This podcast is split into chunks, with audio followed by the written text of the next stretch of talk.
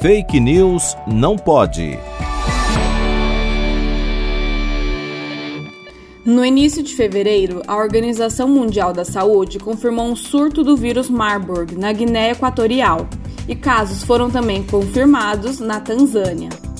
O vírus Marburg pertence à família dos filovírus, mesma família de vírus do ebola, e causa uma febre hemorrágica que afeta diversos órgãos, tendo uma taxa de mortalidade que varia de 24 a 88%.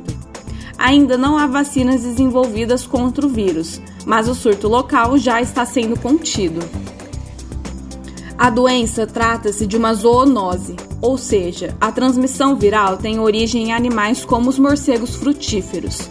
E já que os infectados são geralmente sintomáticos e a transmissão não ocorre por aerosol como na Covid-19, não devemos nos preocupar com uma pandemia.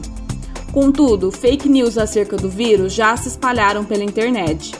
Um vídeo no Twitter sugere que as vacinas contra a Covid-19 podem causar uma nova epidemia do vírus Marburg. Tal informação é falsa. As vacinas contra a Covid-19 não possuem material genético do vírus Marburg. Não há motivos para alarde. Busque por informações em fontes confiáveis.